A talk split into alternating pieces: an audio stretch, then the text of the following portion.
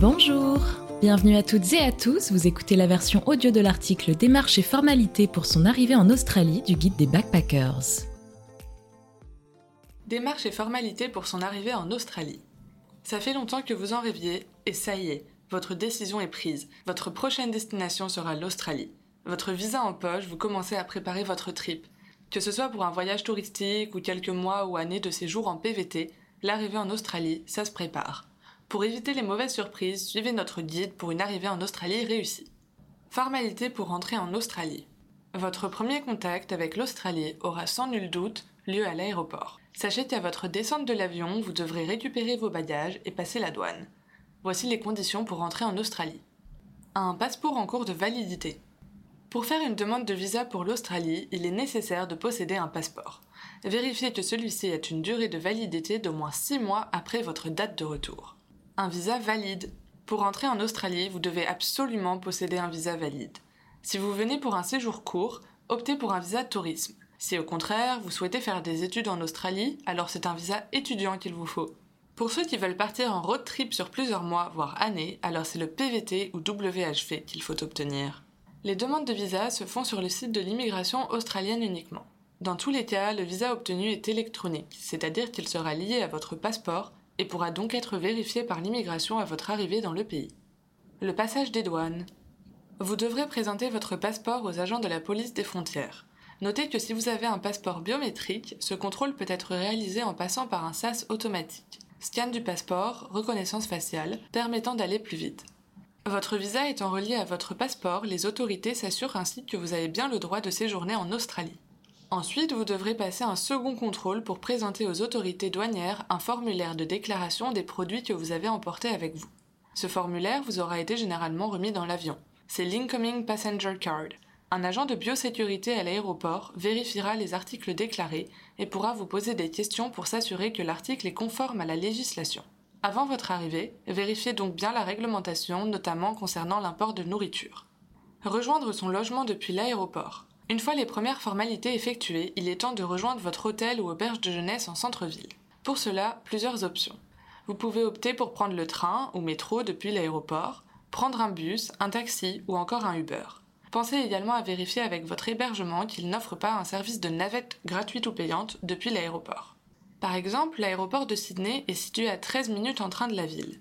La navette Airport Link offre un moyen rapide de rejoindre la ville avec des trains circulant toutes les 10 minutes comptez environ 20 dollars. Un taxi mettra une vingtaine de minutes et vous comptera aux alentours de 50 dollars. Comptez 30 dollars pour un Uber. Pour rejoindre la ville en transport au commun, il vous faudra prendre deux bus, total environ 10 dollars, pour un trajet de 90 minutes. Pour Melbourne, le Skybus est un service de navette express qui relie l'aéroport à la gare routière de Southern Cross dans le centre. Les bus circulent toutes les 10-15 minutes et le trajet prend environ 25-30 minutes, comptez 25 dollars. Vous pouvez aussi prendre le bus qui vous coûtera environ 15 dollars mais 50 minutes de trajet. Enfin, les taxis ou Uber vous emmèneront en ville en 20-30 minutes. Comptez 45 dollars en moyenne pour un taxi et 35 dollars pour un Uber.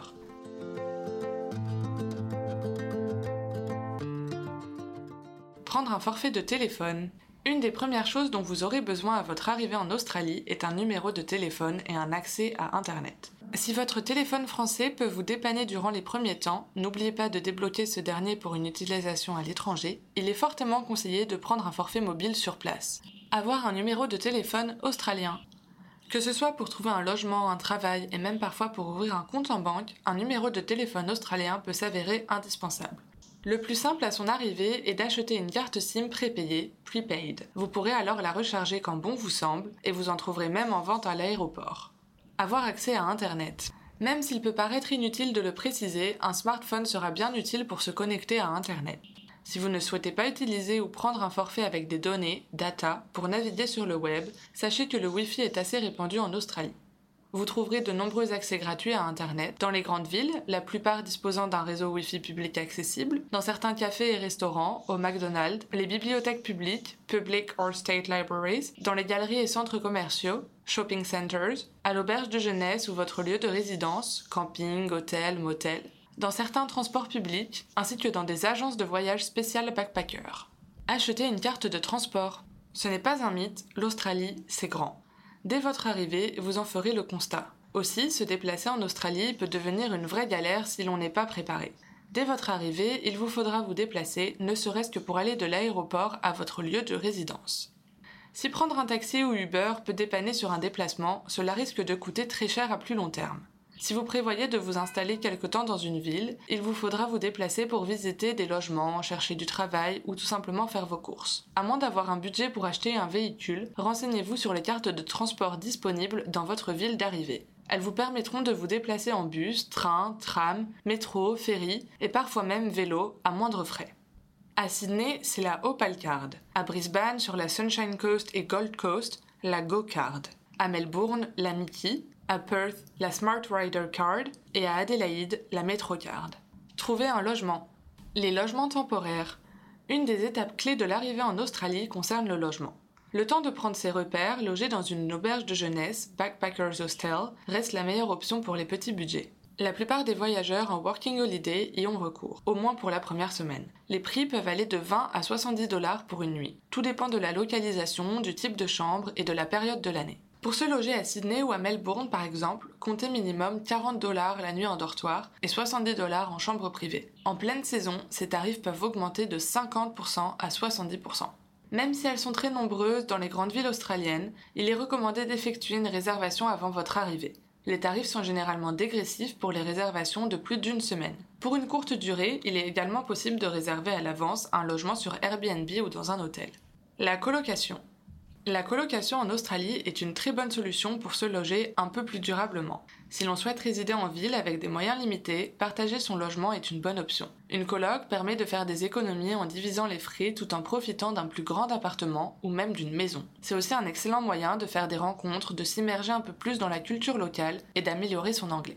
On trouve facilement des offres de colocation sur Internet, forums, groupes Facebook, sites spécialisés, ou encore sur les panneaux d'affichage des shopping centers ou sur les lampadaires des grandes villes. Pour une chambre dans le centre de Sydney, comptez environ 350 dollars par semaine en colocation.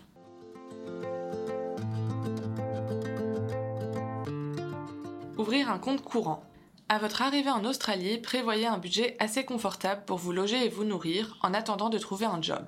Afin de pouvoir utiliser votre argent en évitant des frais de retrait ou de paiement internationaux, la première chose à faire sera d'ouvrir un compte en banque australien. Cela vous permettra d'y transférer votre argent, mais aussi de pouvoir recevoir un salaire si vous comptez travailler en Australie.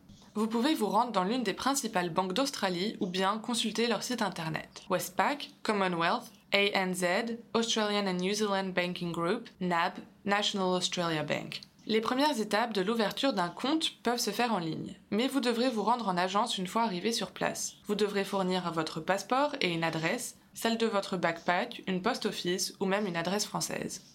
Ouvrir un compte de superannuation. Si vous avez l'intention de travailler en Australie, pensez à ouvrir un compte de superannuation. Cela équivaut à un compte épargne retraite. Vous pouvez choisir le superannuation account de votre choix.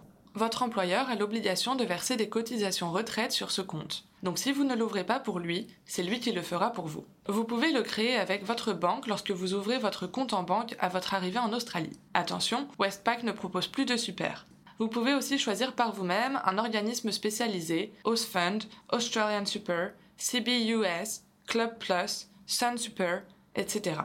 Connaissant les détails de ce compte, vous aurez l'avantage de pouvoir consulter et suivre en ligne l'évolution du fonds et de l'argent disponible. Obtenir un Tax File Number, TFN. Le TFN est un numéro personnel qui vous identifie auprès des services fiscaux ATO et du système de retraite australien. C'est un numéro d'identification indispensable pour pouvoir travailler en Australie. Vous devrez le fournir à chaque employeur. Vous en aurez également besoin si vous souhaitez travailler à votre compte et obtenir un ABN. Le TFN vous servira lors de votre déclaration d'impôt à la fin de l'année fiscale. Pour l'obtenir, vous pouvez aller soit sur le site internet de l'ATO, ou alors dans un bureau de l'ATO, par exemple à Sydney au 32 Martin Place. Trouver un job, refaire son CV. Si vous comptez trouver du travail dès votre arrivée en Australie, vous aurez besoin d'un CV. Les standards australiens n'étant pas tout à fait les mêmes, vous devrez alors sans doute refaire votre CV. Par exemple, sur le CV australien, pas besoin de photos ni de détails précisant votre âge ou votre statut familial. En revanche, les Australiens accordent de l'importance aux références. Il s'agit d'indiquer les noms et contacts de précédents employeurs ou de personnes qui pourraient vous recommander. Choisissez des personnes qui savent parler anglais et avec qui vous avez de bonnes relations. Obtenir une certification. Pour maximiser vos chances d'être empoché, il faut mieux être qualifié pour le job auquel vous postulez. Pensez à regarder dès votre arrivée si vous pouvez obtenir certaines certifications. Par exemple, le RSA, Responsible Service of Alcohol, dans l'hospitalité et la restauration. La White Card, dans la construction. Le RCG RSG, Responsible Service of Gambling, pour l'industrie des jeux d'argent. Le WWC Check, Working with Children Check, pour travailler avec les enfants. Le First Aid and CPR, les formations au premier secours. La plupart de ces formations et certificats sont payants, mais l'investissement peut valoir le coup et être rapidement rentabilisé, car vous accéderez plus facilement à certains jobs. Améliorer son anglais. Il n'est pas forcément nécessaire d'être bilingue pour trouver du travail en Australie, mais dans la plupart des jobs, vous devrez être capable de comprendre les gens et interagir avec eux en anglais. Par ailleurs, vous serez très certainement amené à passer des entretiens impliquant une certaine maîtrise de l'anglais. Mettez-vous dans des situations où vous serez obligé de parler anglais dès votre arrivée. Renseignez-vous également sur les formations disponibles dans votre ville d'arrivée, dans les écoles de langue par exemple.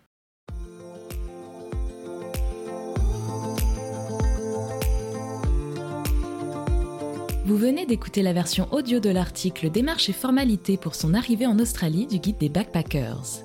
N'oubliez pas que vous pouvez télécharger gratuitement notre e-book sur le site australie-guidebackpackers.com le guide ultime pour travailler et voyager en Australie.